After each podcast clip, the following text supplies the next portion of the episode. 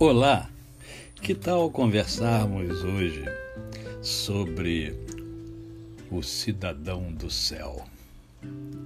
É, eu sei que nós já conversamos é, quando meditamos no Salmo de número 15, mas hoje eu quero pegar um texto do Novo Testamento que se encontra em Mateus, no capítulo 5 a partir do verso 13.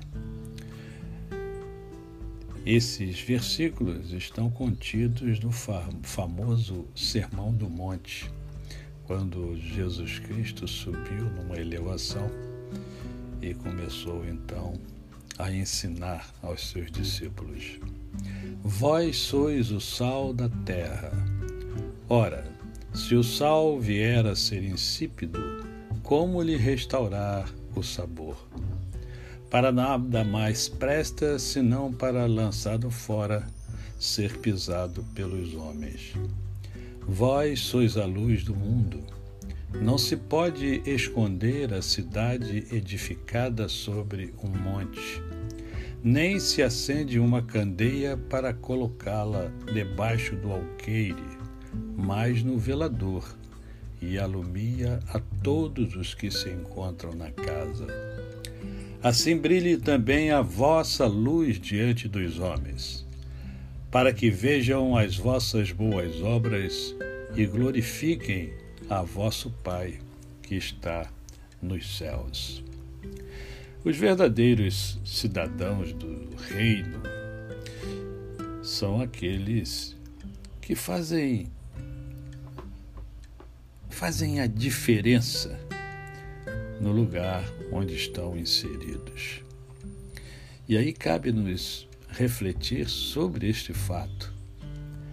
Nós temos feito a diferença, você tem feito a diferença, eu tenho feito a diferença aonde nós vamos, aonde nós estamos.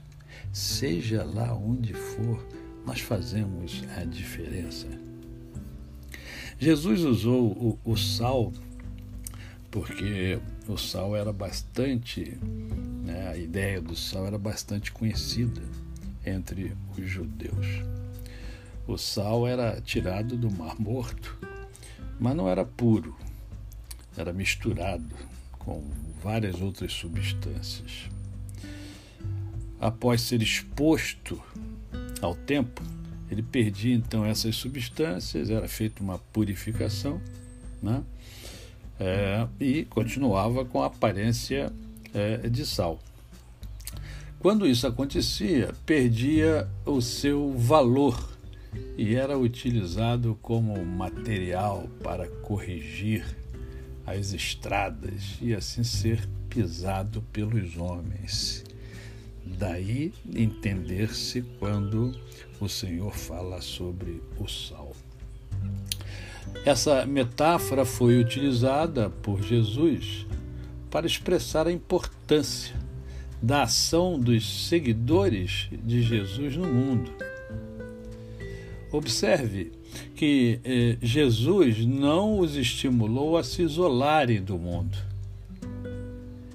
O que fazem alguns, se isolam do mundo, se achando melhor do que os outros, etc. Mas o que Jesus fez foi o inverso. Eles teriam uma ação tão importante que deveriam então estar no mundo, estar junto com o mundo, porém não se misturando com o mundo. E a mesma coisa a metáfora da luz que o Senhor Jesus utiliza, né? ela também alude a essa influência dos cristãos no mundo. O cristão, ele necessariamente precisa temperar o mundo, precisa fazer a diferença no mundo. Você é luz e você é sal.